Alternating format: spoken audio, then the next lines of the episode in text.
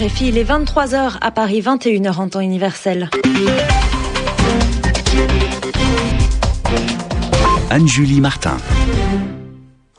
Bonsoir à tous et bienvenue dans cette nouvelle édition du journal en français facile. Pour le présenter avec moi ce soir, euh, Grégory Lesca, bonsoir. Bonsoir Angélie, bonsoir à tous. Des médecins et des infirmières condamnés à de lourdes peines au Bahreïn. Ils ont été reconnus coupables d'avoir apporté leur soutien aux protestataires. De quoi rassurer sur la capacité à résoudre la crise de la dette. L'Allemagne, première économie européenne, a adopté le renforcement du fonds de secours avec un large consensus parmi les députés.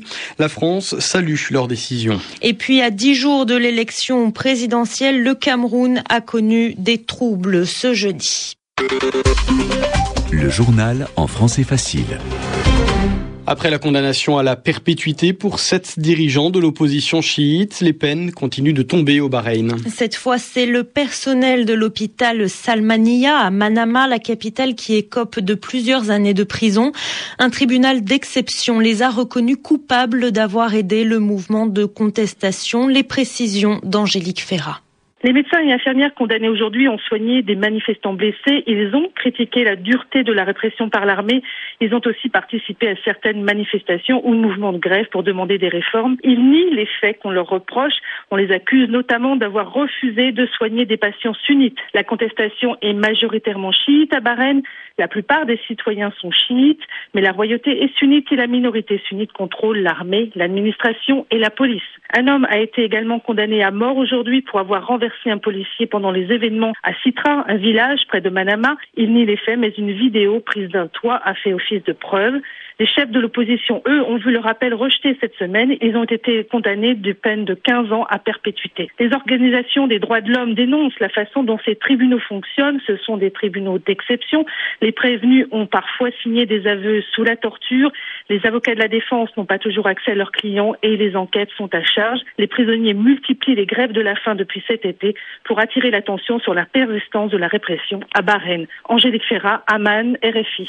Une condamnation injustifiée et injustifiable, c'est ainsi que les États-Unis qualifient l'attaque contre leur ambassadeur en Syrie, Robert Ford. La Maison-Blanche condamne une campagne d'intimidation et appelle d'ailleurs le Sénat à confirmer la nomination du diplomate pour lui permettre de poursuivre, je cite, sa mission courageuse.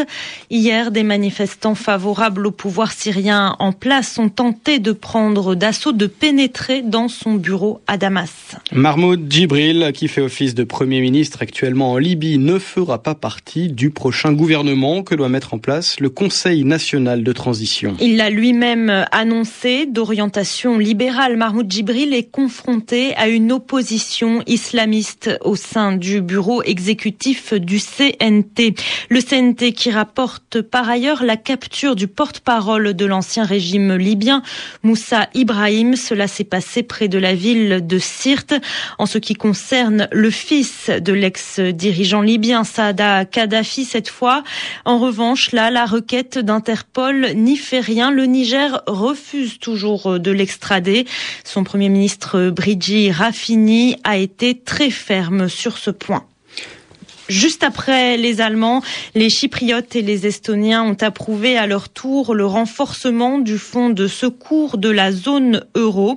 Il ne reste donc plus que quatre pays sur les 17 de la zone euro qui doivent se prononcer. En Allemagne, en tout cas, c'est à une large majorité que le Bundestag, la chambre basse du Parlement allemand, a donné son feu vert.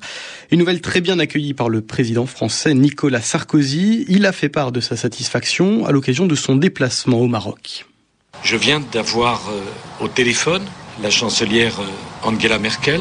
Nous avions convenu de ce rendez-vous téléphonique de façon à ce que je puisse euh, la féliciter pour le succès que représente pour l'Allemagne, mais pour l'Europe le vote par le Bundestag du plan qui a été adopté par l'Europe pour soutenir la Grèce.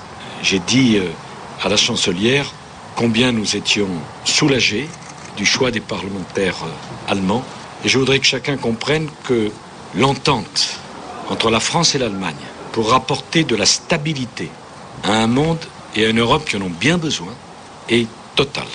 Notre convergence de vues est parfaite et j'aurai l'occasion demain de le dire au Premier ministre Papa Andréou grec lorsqu'il aura l'occasion de venir à Paris, donc demain en fin d'après-midi.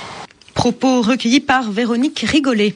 Il refuse de renier sa foi chrétienne pour l'islam. Le pasteur iranien Youssef Nadar Khani a été condamné à la peine de mort pour apostasie. Après l'Allemagne et la Grande-Bretagne, les États-Unis, la France et la Pologne réclament à leur, à leur tour la clémence. Paul Biya, dictateur, Paul Biya doit partir. Voilà ce qui était inscrit sur une banderole déployée par une poignée de manifestants à Douala, au Cameroun. Au moins cinq hommes armés en tenue militaire ont pris le contrôle ce matin du pont Wouri et tiré des coups de feu en l'air. Ils demandaient le départ du président au pouvoir depuis maintenant 29 ans et candidat à sa réélection pour le scrutin qui se tiendra dans dix jours. Denis Kwebo a été témoin de la scène. Il raconte ce qu'il a vu à Karine Kouménioc autour de 6 heures que ces personnes ont débarqué à bord d'une voiture de marque Toyota Carina.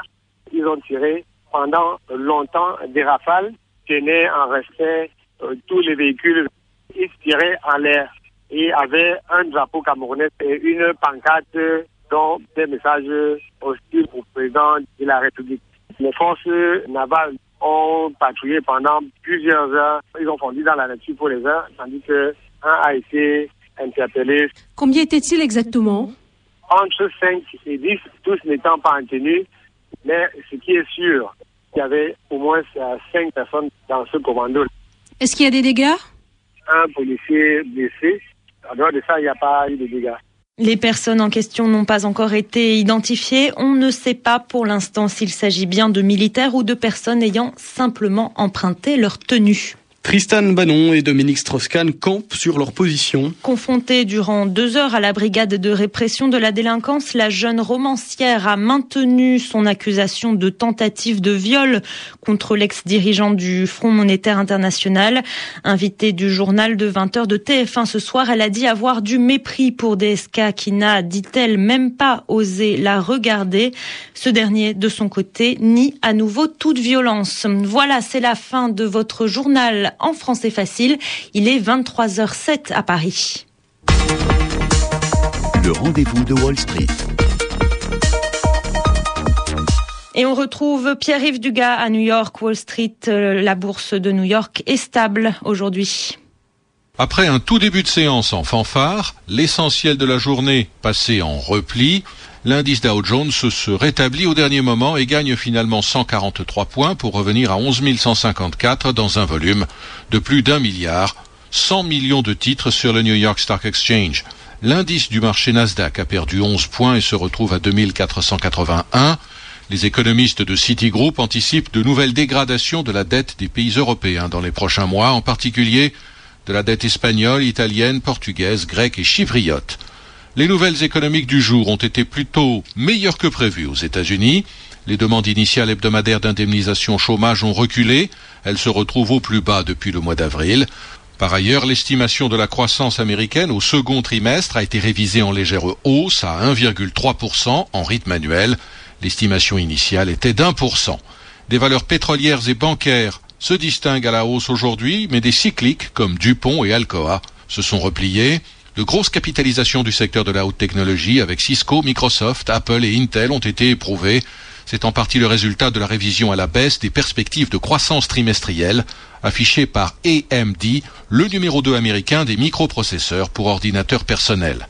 Le baril de pétrole brut, léger, coté à New York, regagne plus d'un pour cent et finit à plus de 82 dollars. Sur les autres marchés de matières premières, le contrat de coton grimpe de 2,7%, le contrat de café perd 1%, le contrat de cacao s'adjuge 1,1%. L'euro est pratiquement inchangé à 1,3586.